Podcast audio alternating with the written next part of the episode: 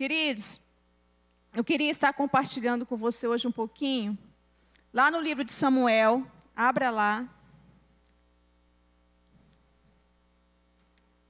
1 Samuel, capítulo 25.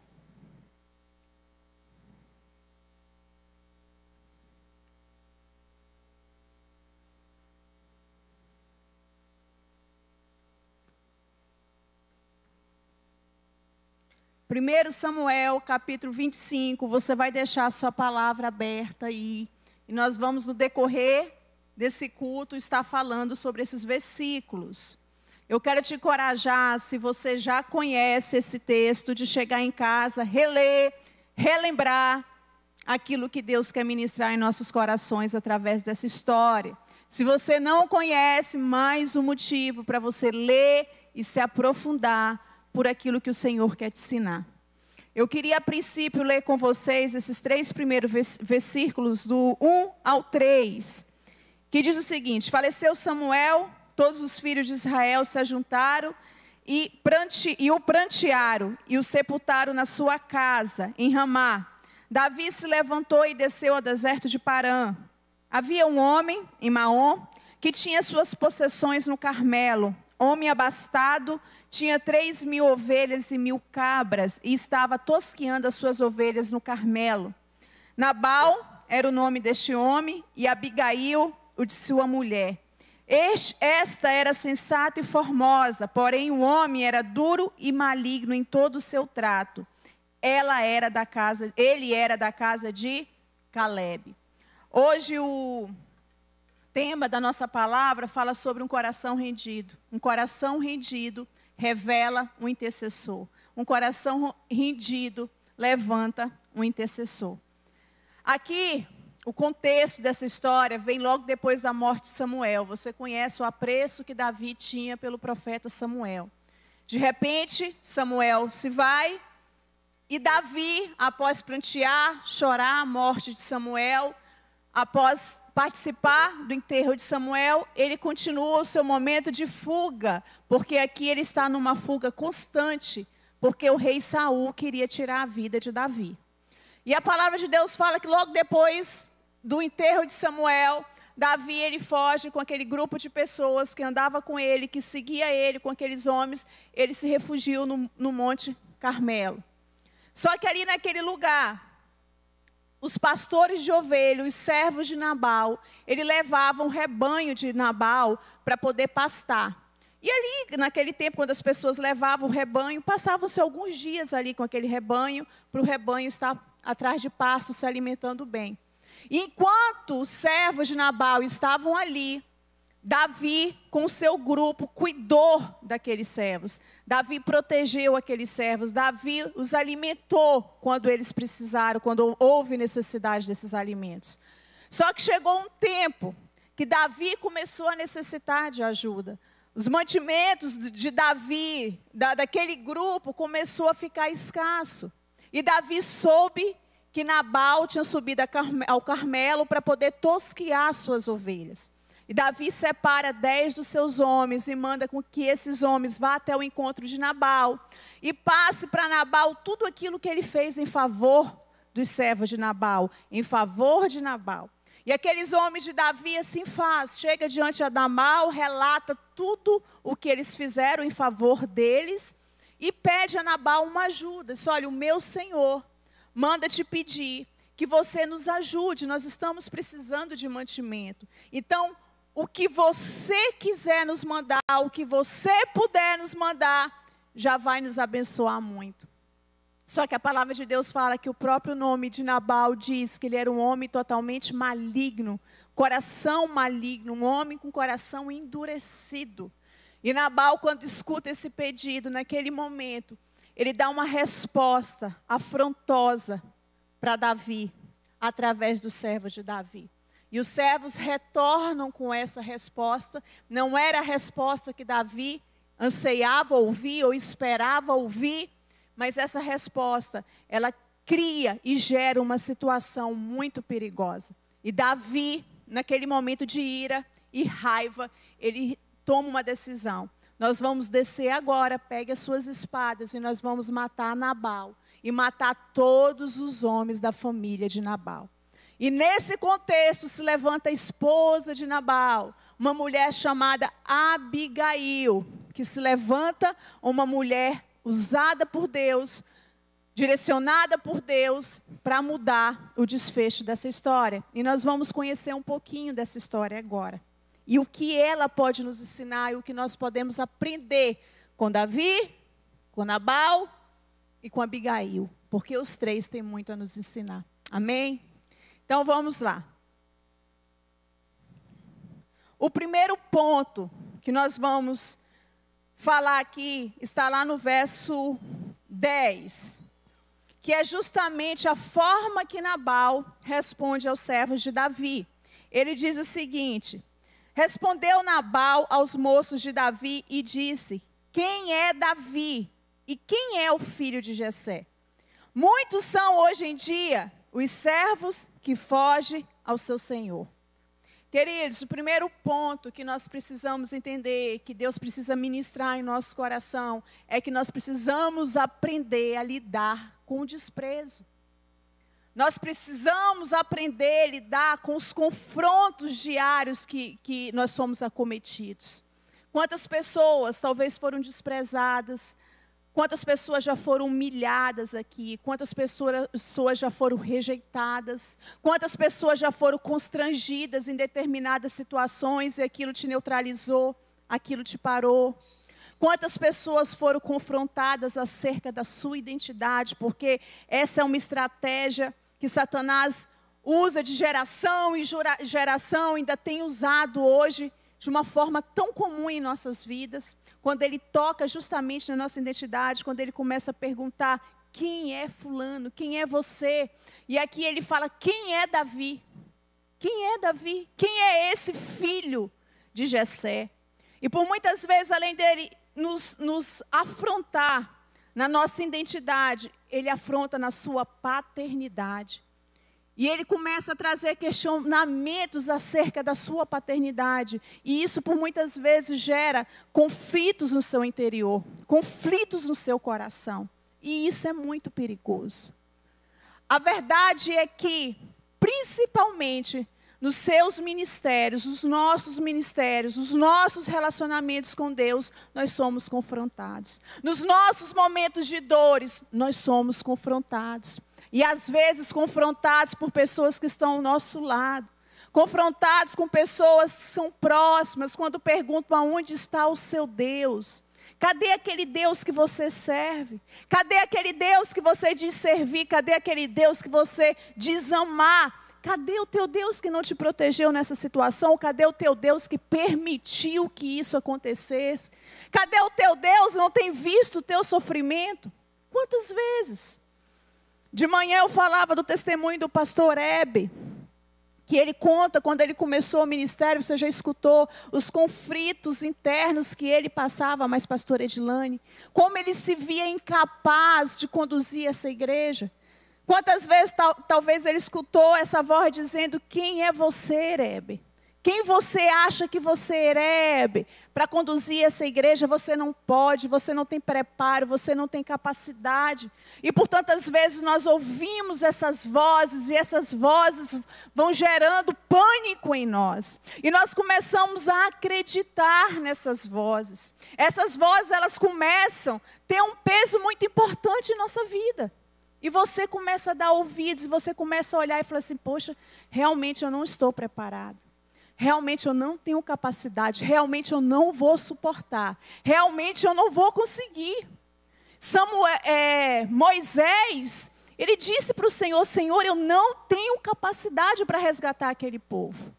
Eu não, olhe para mim, eu não sei nem falar. Como é que eu vou libertar aquele povo? Como é que eu vou interceder em favor daquele povo perante Faraó? Eu não consigo. Olha para mim. Olha quem eu sou. Olha as minhas fragilidades. Sabe? E, e quantas vezes nós continuamos sendo amedrontados com essas vozes quando diz: "Olha para você, você não vai conseguir. Olha para as suas imperfeições. Olha só. E queridos, e por muitas vezes Satanás, através disso, ele nos rouba aqui a segunda parte, que fala que muitos são hoje em dia os servos que fogem ao seu Senhor. Muitos hoje têm estado com o coração endurecidos e têm fugido da presença do Senhor por causa dessas vozes que por muitas vezes nos amedrontam, por causa desses questionamentos que nos amedrontam.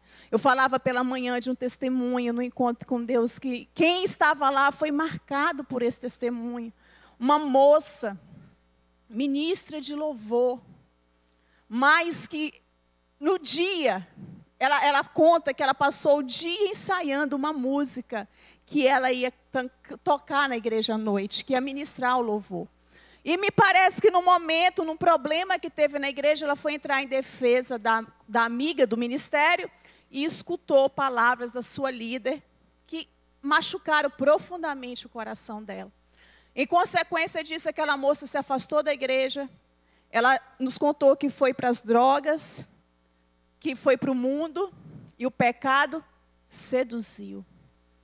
O servo que se afastou da presença do seu Senhor por causa de vozes que predominaram em seu coração e na sua mente. E lá no encontro, quando ela conseguiu liberar perdão para aquilo que ela tinha ouvido alguns anos atrás, e ela nos contou lá, para todos que estavam lá, o testemunho, ela pediu que ela queria cantar a música que ela tinha passado o dia ensaiando no dia que ela foi ferida. Pastor, foi tão lindo. Mateus pegou o, o violão, e a menina cantou. Lindo, lindo. Ela cantando e as lágrimas. Sabe o que é interessante? Que a letra é aquela assim. É... Cadê o Mateus? Aquieta minha alma, né? Aquieta minha alma, faz meu coração ouvir sua voz. Interessante que ela passou o dia ensaiando essa música. E no momento que ela precisou lembrar disso, ela esqueceu. Porque aquela voz foi maior do que o Deus tinha ministrado durante o dia no coração dela. Eu tenho o poder de aquietar a tua alma. Eu tenho o poder, sabe? Mas foi lindo, lindo ela cantando, adorando e as lágrimas caindo. E Deus restaurou ela ali naquele lugar. Então, queridos, nós precisamos deixar Deus fazer aquilo que só Ele tem o poder de fazer na minha e na sua vida. Segundo ponto que nós aprendemos aqui, Ah, ah, deixa só eu falar um versículo que eu me esqueci pela manhã, já ia esquecendo agora, sobre o desprezo. Que às vezes você anda muito amargurado porque você é desprezado, às vezes em casa, desprezado em círculo de amizade. Você se sente, na verdade, desprezado. O espírito de rejeição é algo que tem cegado muitas pessoas. Tem colocado no coração das pessoas inverdades. E as pessoas têm acreditado nessas inverdades. E as pessoas têm comprado essas inverdades. Sabe, queridos, mas eu queria te relembrar o que diz Isaías 53, 3, que diz o seguinte: Ele foi desprezado e rejeitado pelos homens, um homem de dores e experimentando no sofrimento, como alguém de quem os homens escondem o rosto. Foi desprezado e nós não o tínhamos em estima. Então Jesus, ele sofreu muito mais do que nós temos sofrido. Ele sentiu exatamente, talvez de forma muito maior, esse desprezo. E na verdade, ainda hoje, nós vemos uma geração que o tem rejeitado.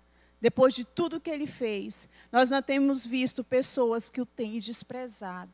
Pessoas que se dizem ser de Jesus, pessoas que dizem que conhecem Jesus, mas essas pessoas têm desprezado Ele com as suas escolhas erradas, com as suas atitudes, com os seus pecados, com as suas iniquidades. Você tem rejeitado Ele todos os dias. Então, por muitas vezes, é como a oração do Pai Nosso, né? Perdoa como eu tenho perdoado. Perdoa-me como eu tenho perdoado. Por muitas vezes você não tem perdoado, mas quer o perdão. E a mesma forma que você se sente tão desprezado e rejeitado, mas talvez você tenha o desprezado e o rejeitado.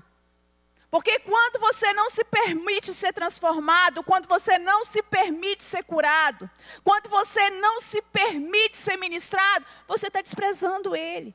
Você está rejeitando aquilo que Ele tem para você, aquilo que Ele quer ministrar sobre a sua vida, aquilo que Ele já conquistou na cruz por Calvário com você. Então, por muitas vezes é muito fácil nós nos fecharmos nas nossas mágoas e nas nossas dores e colocamos, colocamos a culpa em todo mundo. Mas tiramos de nós a responsabilidade que nós temos. E na grande maioria, os nossos maiores inimigos somos nós mesmos. Os nossos maiores sabotadores somos nós mesmos. Nós lutamos contra nós mesmos, queridos. A nossa guerra é aqui.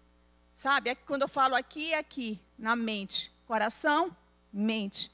E é essa guerra que nós precisamos vencer com a ajuda dele. Amém? Vamos lá para o segundo ponto.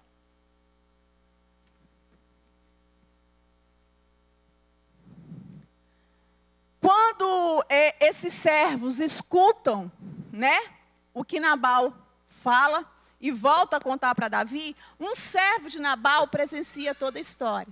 E esse servo muito esperto, ele pensou assim: esse negócio vai dar BO. Esse negócio não vai dar certo. E esse servo se antecipa, e a palavra de Deus fala que ele corre até Abigail para contar a Abigail tudo o que estava acontecendo. Só que aqui no versículo 15, ele diz para Abigail quem era, quem era aqueles homens de Davi e quem é Davi. Ele fala o seguinte: aqueles homens, porém, nos têm sido muito bons e nunca fomos agravados por eles e de nenhuma coisa sentimos faltas em todos os dias de nosso trato com eles, quando estávamos no campo. De muro em redor nos serviram, tanto de dia como de noite, todos os dias que estivemos com eles, apacentando as ovelhas. Queridos, esses homens, esse, esse servo transmitiu o seguinte para Abigail: olha, enquanto nós estivemos próximo a eles, eles serviram para nós como um muro de fogo. Nenhum mal nos tocou, eles nos protegiam.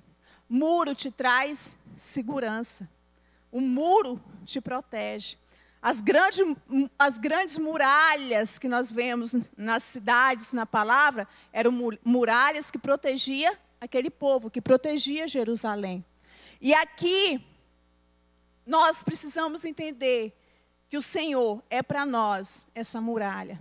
Ele é para nós esses muros. Zacarias nos diz isso. Zacarias 2:5 diz o seguinte: E eu mesmo serei para ela um muro de fogo ao seu redor, declara o Senhor, e dentro dela serei a sua glória. Zacarias é um profeta pós cativeiro. E essas pessoas aqui, Jerusalém, passou 70 anos no cativeiro. Quando Jerusalém volta, esse povo volta para Jerusalém, o povo de Deus, eles se deparam com a cidade deles cheia de escombros, tudo destruído. E eles olham os muros, os muros que os protegiam, derrubado. E o contexto era o quê? Ameaças externas, quando eles olhavam, estavam os inimigos ao redor e desânimo total no coração daquele povo. Era um povo desanimado. E por muitas vezes nós nos encontramos assim. Nós vemos os nossos inimigos, as situações que nos confrontam diante de nós, e aqui dentro há um desânimo total. Você não encontra forças para lutar contra aquilo. Você não tem forças para se levantar contra aquela situação. São momentos de doenças que nós não esperamos, como a pastora Solange está passando agora como tantos outros têm passado adversidades. Uma notícia ruim que você escuta e que traz pavor, que traz pânico. Um laudo, um laudo médico que te desengana, um laudo médico que te dá meses, talvez, de vida, um laudo médico que tira toda a sua expectativa, toda a sua esperança, e você olha, está ali os seus inimigos, está aqui, esse laudo é meu inimigo, sabe? E você não tem forças, porque o desânimo entra e te abate, e te tira a energia de você se levantar, orar, guerrear. Nos momentos que nós precisamos ser mais fortes, nos momentos que nós precisamos mais nos alinharmos com a vontade e o coração de Deus, são os momentos que nós somos mais enfraquecidos e por muitas vezes abatidos. E esse povo se encontrava nesse contexto. E é nesse momento que Deus vem até eles e dá essa palavra: Olha, eu serei para Jerusalém um muro de fogo. Eu protegerei, eu guardarei e eu estarei, a minha glória estará no meio deles. Queridos, é o que ele quer nos dizer essa noite. Ele é a nossa coluna de fogo. Ele é a sua proteção. Ele é o seu muro. E a glória dele habita em você em toda e qualquer situação. Essa glória habita em você. Então nós precisamos entender que somente Ele tem esse poder. Ninguém mais, nada mais. E tudo que nós precisamos somente é confiar. Amém. Terceiro ponto. Somos dependentes totalmente da graça de Deus. No verso 21 e 22, nós vamos ver a reação que Davi teve quando os servos chegaram até ele e disseram o que Nabal tinha falado. Davi diz o seguinte: Ora, Davi dissera: Com efeito, de nada me serviu ter guardado tudo quanto este possui no deserto, e de nada sentiu falta de tudo quanto lhe pertence. Ele me pagou mal por bem. Faça Deus o que lhe aprover aos inimigos de Davi, se eu deixar ao amanhecer um só do sexo masculino dentre os seus. Davi se ira aqui, diz a palavra de Deus. Ele ficou tão decepcionado com a atitude de Nabal, que ele diz assim: Poxa, depois de tudo que eu fiz por ele, por ele, essa é a paga que ele me dá. Ele paga um mal com o bem que eu fiz a ele. Por tantas vezes nós somos tão decepcionados por pessoas, né? Por tantas vezes você honra tanto determinada pessoa, você serve tanto, e a atitude daquela pessoa para com você é uma atitude que te decepciona, que te marca, que te frustra. E por muitas vezes, quando nós somos frustrados e decepcionados por alguém, nós criamos um muro de proteção e nos tornamos frios com outras pessoas, que não têm culpa e que acabam pagando o preço por aquilo que você viveu. E nós precisamos ter cuidado, porque nessas situações de ira, como entrou no coração de Davi, a raiz de amargura entra e ela causa danos, por muitas vezes, irreparáveis. E são nesses momentos que as loucuras acontecem. São nesses momentos de ira e desespero que você perde o controle, muitas vezes, da situação e faz o que não queria fazer. São nesses momentos de ira e descontrole, de raiva, é que você acaba matando alguém. E a sua intenção não era matar. É uma briga que começa por uma besteira. E quando você pensa que não, uma morte acontece ali. Quantas brigas nós temos visto acontecer em mesas de bares? Por nada. Pessoas que estão bebendo junto por uma confusão que inicia, termina em morte. Quantas brigas nós temos visto agora que chamam de feminicídio dentro dos lares, porque começa a briga do casal dentro de casa sem perceber, o homem mata a mulher. Quantos filhos que têm matado o pai?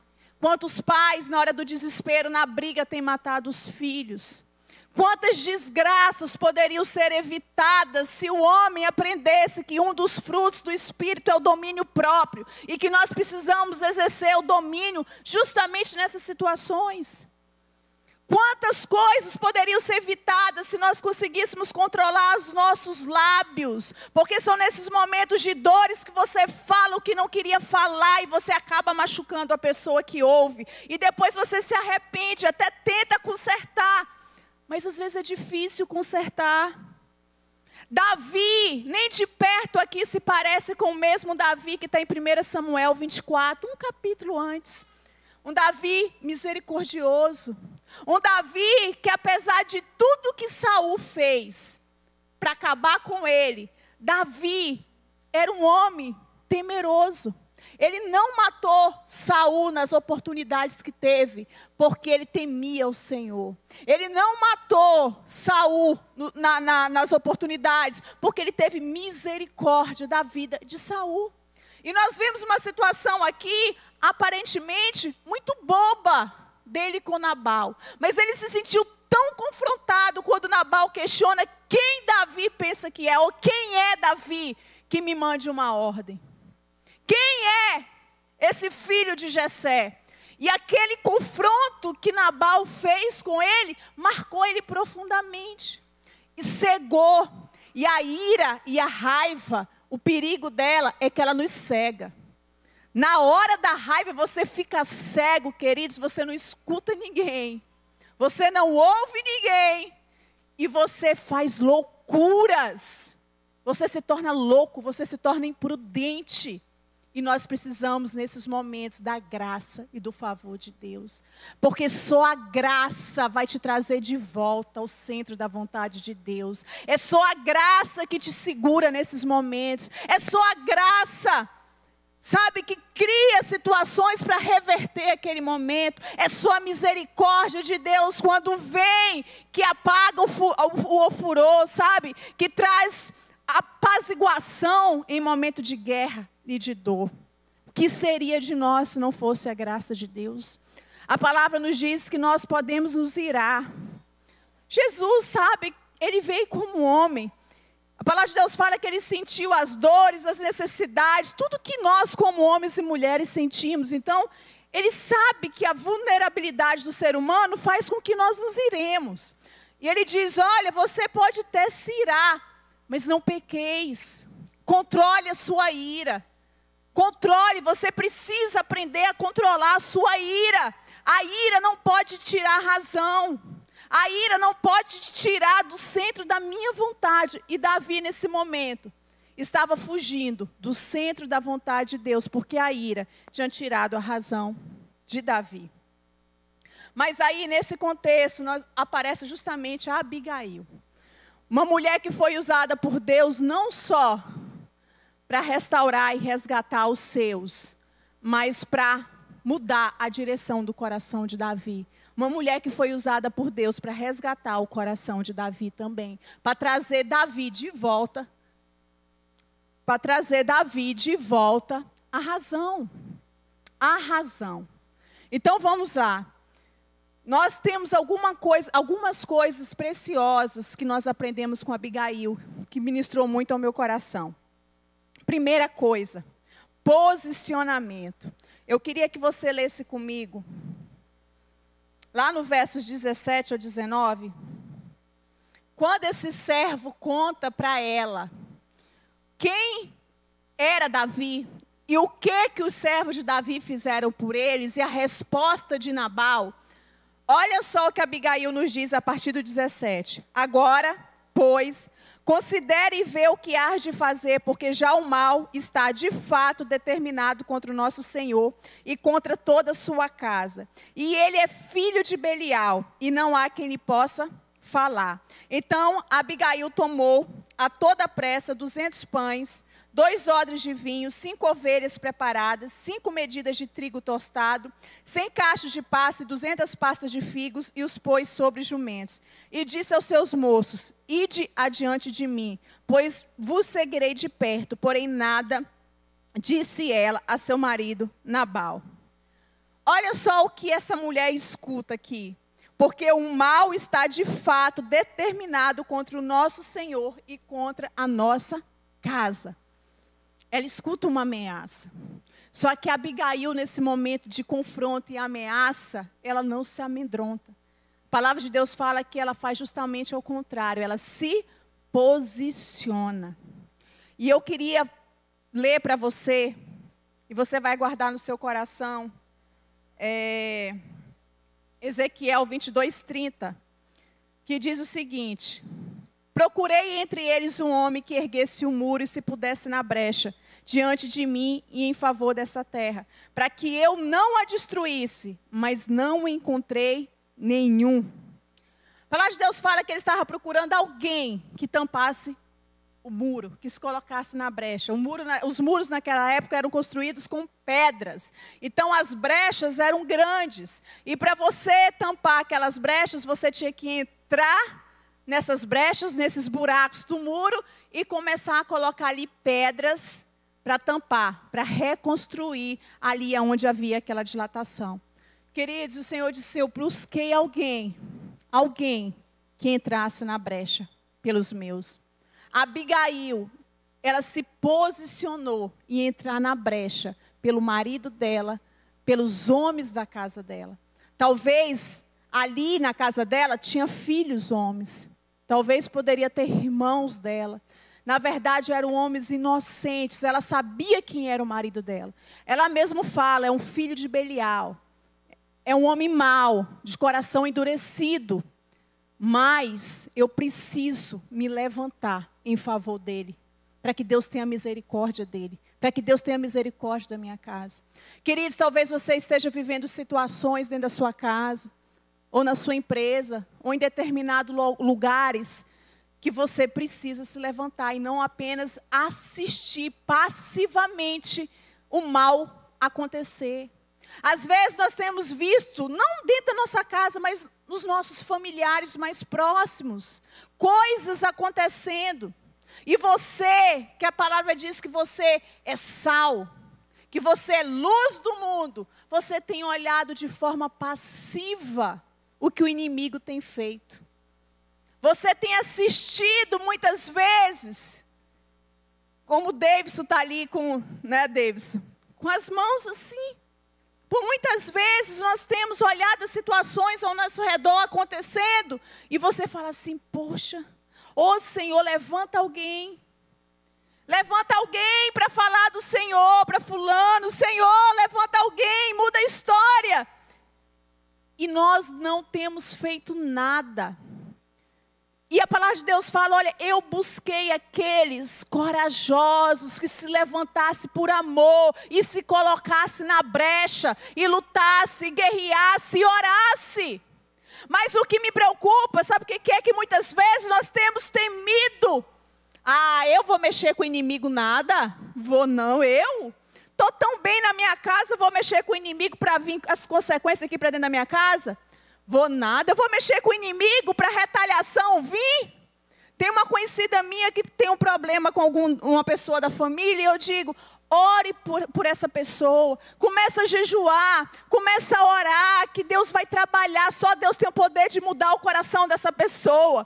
Aí ela fala: Deus me livre, eu vivo tão bem em paz com meu marido, eu vou mexer com o inimigo, nada, esse homem é cheio de demônio, eu vou mexer e vai vir os problemas para minha casa. Eu digo, a gente não pode olhar dessas formas, Senhor. Lembra que Ele nos prometeu que Ele está como um muro de fogo nos guardando, nos protegendo. Queridos, quem estava aqui na nossa vigília pré-encontro, mês passado, trazado, acho que foi, último final de semana do mês trazado, foi a nossa a vigília da equipe do encontro.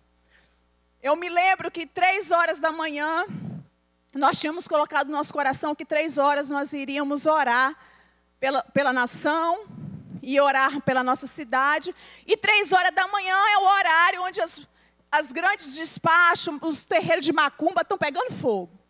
Né? O diabo está pintando e bordando por aí. E às três horas nós vamos nos levantar em oração por essas causas. E nós levantamos orando pela cidade e começando a quebrar toda a macumbaria que estava sendo feita naquele momento, começando a apresentar as pessoas que nós não conhecíamos, mas que estavam sendo apresentadas nesses despachos. Começamos a orar pela cidade, pelas pessoas que naquele momento estavam pensando em tirar a sua vida, que o Senhor fosse lá, né? e, e amarrar, repreender o espírito de morte. Quem estava aqui vai lembrar, de repente, do nada apareceu um cara na porta aqui, esse cara começou a gritar, gritar e falar coisas, e eu não entendi o que ele falava. E os homens que estavam vieram aqui, isso, o que está acontecendo? Isso ele está amaldiçoando vocês, ele está amaldiçoando a igreja, está jogando maldição para a igreja. E eu lembro que o Simeão estava com o microfone na mão no momento, eu falei assim, gente, vamos, vamos estender nossa mão para ele e vamos repreender. E a equipe estendeu a mão para a porta, começou a repreender aquelas palavras e ele se calou e saiu. Naquele momento, vocês estão pensando que veio pavor no meu coração e pânico? Veio uma alegria tão tremenda. E eu falei assim: glória a Deus, algo muito extraordinário aconteceu no mundo espiritual. Se esse homem veio para cá e veio blasfemar e gritar, é porque algo extraordinário que nós não ficamos sabendo, mas aconteceu no mundo espiritual, porque o Filho de Deus se manifestou para que essas obras fossem desfeitas, para que elas fossem quebradas. E nós precisamos crer. Toda autoridade, toda autoridade está sobre você que é filho de Deus. Toda autoridade já foi constituída na cruz e conquistada para mim e para você. Você não precisa temer. Não precisa temer. Queridos, vamos lutar, vamos nos colocar na brecha. É nessas horas que a palavra de Deus fala. Sabe que a igreja vai prevalecer. Ela vai prevalecer. Você é igreja. Você é igreja. O inferno não pode te parar. O inferno não pode te amedrontar. Que filhos de Deus nós somos se nós vamos temer o inimigo? Que filhos de Deus nós somos se nós não vamos lutar pelos nossos com medo? Eu me lembro que na pandemia, não sei se o pastor Hebe lembra, uma semana antes de fechar tudo, o pastor Hebe fez uma reunião, ali atrás, em cima, preocupado e dando as diretrizes, o que, que ia ser feito na igreja, o que, que ele ia fazer, as providências tal. Aí, de repente, uma semana depois, fechou. Mas nessa reunião, para terminar, eu lembro que ele pediu para mim orar. E quando eu fui orar, uma coisa que eu falei, depois ficou no meu coração, e Deus, eu estou contando porque Deus me lembrou depois. Que na hora que eu estava orando, eu falei assim, Senhor, nós não sabemos o que vai acontecer, nós consagramos as nossas vidas ao Senhor, mas queremos lhe dizer que nós não vamos recuar, se nós tivermos que padecer, nós padeceremos. Essa é a palavra. Quando o negócio começou a ficar feio, fechou tudo e, e não tinha vaga nos hospitais, e, e as farmácias, filas. E meu celular, todo dia, o pessoal do GC mandando mensagem. A maioria do GC pegou. A Carlinha está aqui. A Carlinha, eu lembro que eu fui na casa dela orar por ela. Ela estava mais o marido. O marido tinha um problema no coração. Os dois infectados. Quando eu cheguei lá, a Carla. Lembra, Carla? Eu digo, Jesus, Jesus. Eu fui para a casa da Elisete ali. Elisete. E aquilo foi me gerando um pânico. Um pânico. E as mensagens chegando, queridos, me deu uma crise de ansiedade. Algo tão terrível que eu me vi orando no momento que eu estava adorando na minha sala, eu me vi puxar o ar e não ter. E eu entrei em desespero, o coração acelerou. Eu tive três crises até descobrir que isso era crise de ansiedade. Quando eu cheguei na farmácia, desesperada, que o Antônio me leva para o hospital, me leva para o hospital que eu estou passando mal. E ele, não, mas a gente não pode ir para o hospital. Então me leva na farmácia. Cheguei na farmácia, o rapaz tirou minha pressão, está normal. Eu digo, meu filho, meu coração acelera, alguma coisa, então eu estou com, com problema no coração. Ele falou assim, isso não é crise de ansiedade, não? Eu digo, e daí isso dá. cheguei em casa, fui pesquisar. Quando eu pesquisei, eram os sintomas que eu estava sentindo. Eu digo, ah, Satanás, isso é crise de ansiedade mesmo. Aí eu estou em casa um dia à tarde e veio aquela sensação e você começa a conhecer os sintomas. Quando quis me dar aquilo, eu me lembrei do dia que eu orei. Que eu falei assim: se, se nós tivermos que padecer, nós padeceremos. Deus trouxe na minha memória essa palavra. Eu não falei nada para o Antônio, eu só cheguei para ele e falei assim: Antônio, vamos comigo ali, me leva nos hospitais que eu vou orar. E eu peguei e ele foi parando nos hospitais, só nós dois. E eu fui estendendo a mão e fui orando. Fui em cada hospital. Quando eu cheguei no Magalhães, tinha uma mulher na escadaria do Magalhães sentada, sozinha, chorando muito, com o travesseiro. Antes dele parar o carro, eu fui descendo, e era um momento que estava o pânico. Ele falou assim: Onde você vai? Foi tentar me segurar. Eu peguei, abri a porta e desci. Cheguei perto dela e disse: Eu posso te ajudar alguma coisa? Ela falou assim: Meu pai entrou agora vai ser entubada e ela estava chorando muito. Eu falei, se eu posso orar por ele? Ela disse, pode. Eu estendi as mãos, e outras pessoas da frente do hospital vieram para perto. Eu estendi a mão, comecei a declarar a vida sobre aquele homem. Não sei o que aconteceu, mas eu só sei que as nossas batalhas a gente só vence indo para frente, lutando, guerreando. Quando eu me posicionei em Deus, Deus foi tratando o meu coração. Deus foi acalmando o meu coração. Foi só quando eu me levantei e me posicionei. Eu digo ansiedade, não. No dia que eu fui lá, aquele enfermeiro me deu um remédio. Um tal do Calman, Calmari, sei lá o nome lá. Eu ainda cheguei a comprar a caixa, mas eu cheguei em casa, eu digo, não vou tomar essa porcaria aqui, porque é o Espírito Santo que acalma o meu ser. E eu, todas as vezes que eu ia orar, eu, diz, eu lia, acho que é Timóteo que fala, Coríntios que fala assim: lanço sobre o Senhor 1 Pedro 5,7, eu abria, abria minha Bíblia e estava lá e orava, Senhor está aqui. Eu lanço sobre o Senhor toda a minha ansiedade. Toda, ia declarando a palavra. E eu dizia, Senhor, leva a minha mente cativa, leva as minhas emoções cativas. Quem me controla é o Senhor. Quem me controla não são as minhas emoções, mas quem me controla é o Senhor. E nunca mais eu tive as crises. Nunca mais. Queridos, nós precisamos não recuar. É difícil avançar. Dá medo, dá medo. Mas nós precisamos. Você acha que aqueles homens iam para a batalha? Davi, quantas guerras vencidas. Você acha que ele não ia com medo? Ele ia. Ninguém entra numa guerra, ninguém vai por uma batalha sem ter medo. O próprio Jesus no Getsemane, ele temeu o que ele ia passar. Como homem, ele temeu, ele se afligiu por toda a dor que ele ia passar, mas nem isso fez com que ele desistisse. Ele não retrocedeu, mas ele avançou. Nós precisamos avançar, nós precisamos guerrear. E Deus, através dela, trouxe grande sabedoria a essa mulher, porque ela começou a confrontar Davi. Lá em 1 Samuel, no 26, ela vai lembrar Davi, depois você vai ler com calma, que do Senhor é a vingança, que não era dele. Que ele não podia querer se vingar com as suas, suas próprias mãos, mas do Senhor era a vingança. Lá no versos 28, ela lembra Davi, das promessas de Deus sobre a vida de Davi. Ela fala para Davi: Olha, o Senhor te prometeu que fará de você casa firme. Deus tem um plano sobre a sua vida, Deus tem algo determinado. Não deixe que nada nem ninguém te roube do propósito e da vontade de Deus. Ela começou a trazer Davi as lembranças. Ela começou a mostrar em sabedoria pelo Espírito de Deus. E naquele momento ela foi usada pelo Espírito de Deus. E é isso que ele deseja fazer comigo e com você te usar nos momentos de aflição, de necessidade, de luta e de guerra. Ele quer usar você aonde ele te plantou. Ele quer te usar. A palavra de Deus fala que nós estamos ligados a Ele sabe, como ramos, e dele gera vida. Ele é gerador de vida. E se eu estou ligada de mim, precisa fluir vida. Eu preciso gerar vida onde eu estou. E foi isso que Abigail fez ali. E ela começou a lembrar Davi de tudo isso. E lá no verso 26, opa, deixa eu pegar aqui.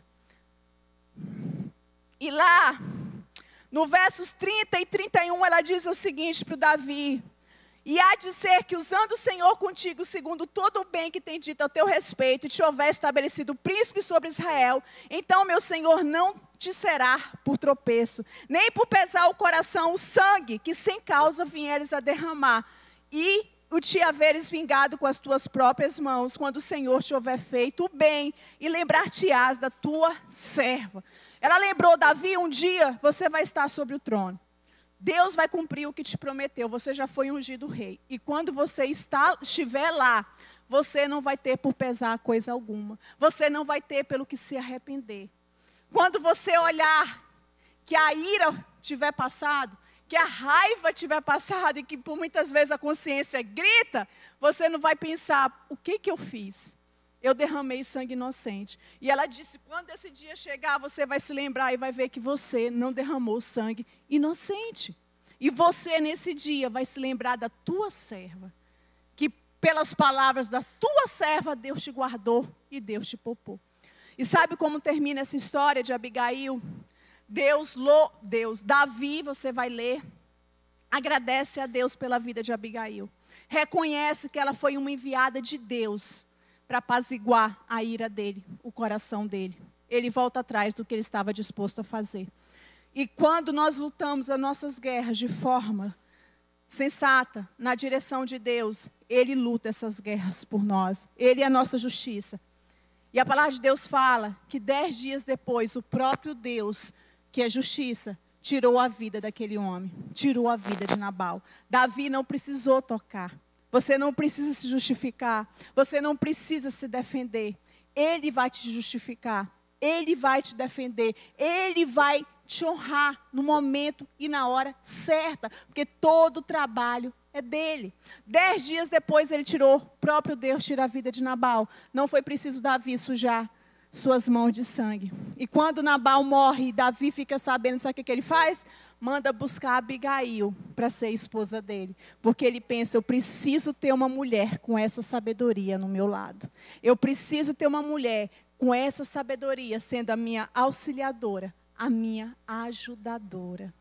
Aí me lembra de quando o faraó diz para José: Aonde eu encontrarei um homem cheio do Espírito de Deus como você? tão sábio como você. Talvez Davi tenha olhado para Abigail e pensado: aonde eu encontrarei uma mulher cheia do Espírito de Deus e sabedoria como você? Então, que nós possamos ser mulheres e homens cheios dessa sabedoria e desse Espírito de Deus. Amém? Fique em pé no seu lugar.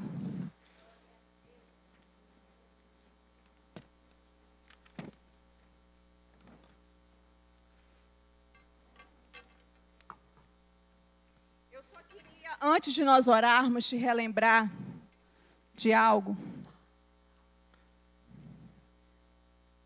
Que você, quando eu digo que você não precisa temer, né, e entrar na brecha por ninguém, e orar pelos seus, e guerrear pela sua família. Eu, eu marquei um versículo aqui, que Deus me trouxe a lembrança, que diz o seguinte: quando Satanás confronta Deus acerca de Jó, Olha o que Satanás fala. Acaso não o cercastes com sebe? Sebe era uma cerca. Acaso não o cercastes com sebe? A ele, a sua casa e a tudo quanto tem? A obra de suas mãos abençoastes, e os seus bens se multiplicaram na terra. Satanás fala isso para Deus. Você cercou Jó, você cercou a casa dele, você cercou a família dele. Eu não posso tocar nele. Queridos, ele não pode tocar em nós. Circunstâncias maus acontecem. Adversidades vão acontecer. No mundo tereis aflições, mas de bom ânimo, porque eu venci o mundo. Mas tocar em mim você ele não pode, a não ser que seja a vontade de Deus. Se seja o momento de Deus, a permissão de Deus, se seja um plano de Deus para a minha vida e para a sua, e se for um plano de Deus, faça você ou não, vai acontecer. Mas nós precisamos crer que Deus realmente cuida de mim e de você, e que você está seguro, nós estamos seguros nos braços do Pai. Amém? Queria que nessa hora você apresentasse a Deus. Apresentasse a Deus o que, que tem afligido o seu coração. Apresentasse a Deus a guerra, a batalha que você tem enfrentado, o que você tem vivido. Se levante como intercessor. Tenha humildade de Abigail, que quando encontrou com Davi, a primeira atitude dela foi se prostrar diante de Davi. A primeira atitude dela foi se arrepender pelo pecado que não era dela. Ela disse assim: meu Senhor, eu te peço perdão pela loucura do meu marido. Peça perdão pela sua vida, peça perdão pelos seus, pelo que os seus têm praticado, pela iniquidade da sua casa, pela iniquidade da sua família. Peça perdão, se humilhe na presença de Deus, faça uma entrega, consagre a sua vida, consagre a sua casa, consagre os seus sonhos, consagre a sua família ao Senhor, entrega tudo diante do altar dele. Entrega, entrega os seus pensamentos, Senhor, leva os meus pensamentos cativos, leva as minhas emoções, porque eu não sei controlar as minhas emoções. As minhas emoções são muito vulneráveis, Senhor. Leva as minhas emoções cativas a Ti. Eu te dou todo o domínio. Eu te dou o domínio da minha vida. Nós te entregamos, Senhor, essa noite as nossas incertezas. Te entregamos, Senhor, os nossos medos, os nossos pavores. Entregamos tudo. Deixamos na cruz. Deixamos as nossas iniquidades. Deixamos, Senhor, os nossos pecados. Deixamos, Senhor, os nossos temores. Deixamos na cruz do Calvário por amor a Ti. Por amor a Ti. Senhor, como Abigail, levanta aqui. Levanta-nos, homens e mulheres, que consigam olhar espiritualmente. Por tantas vezes nós estamos sendo conduzidos somente pelo natural. Estamos andando pelo natural, Senhor. Há de chegar o tempo que nós andaremos e viveremos o sobrenatural. Há de chegar o tempo que nós dominaremos as nossas emoções e caminharemos não pelos nossos olhos por aquilo que nós cremos e acreditamos. Senhor, trabalha em nossos corações, trabalha na tua igreja. Levanta aqui um povo forte, consolidado no Senhor. Um povo com coração rendido. Um povo com coração temente. Um povo que conhece e vive os teus propósitos. Levanta aqui um povo sedento por tua presença. Um povo que tem fome e sede do Senhor. Fome e sede da tua presença. Senhor, nós só faremos diferença nessa cidade quando nós estivermos verdadeiramente cheios dessa presença, porque vai fluir de forma natural através de nós. Como o pastor Heber tem declarado, nós temos crido nesse novo tempo, nesse novo tempo que há de chegar, nesse novo tempo que tem, que está perto, que está por vir onde pessoas cheias da glória de Deus, cheias da graça de Deus, impactarão essa cidade, impactarão esse estado e nações. Senhor, eu creio nesse tempo, no tempo de realinhamento, no tempo de transformação, de conversão genuína, no tempo de entrega, de mudança de, de, de direção um tempo de nós nos tornarmos santuários santos. Deus, as nossas vestes serem totalmente limpas, trocadas. Ah, Espírito Santo, levanta essa igreja. Consolida essa igreja, segundo o teu plano, segundo a tua vontade, segundo os teus propósitos. Nos alinha nos alinha aos teus princípios, nos alinha a tua vontade, nos alinha a tua visão, a tua visão que é perfeita. Faz isso, Senhor. Trabalha primeiramente em nós, trabalha primeiramente em cada um de nós, para que nós possamos viver e vivenciar a glória de Deus os dias. É o que nós te pedimos, Deus. Desde já te agradecemos em nome de Jesus. Amém e amém. Você pode glorificar a Deus com as suas palavras, agradecer o nome do Senhor, dizer que você crê nas promessas dEle, que você anda pelas promessas dEle.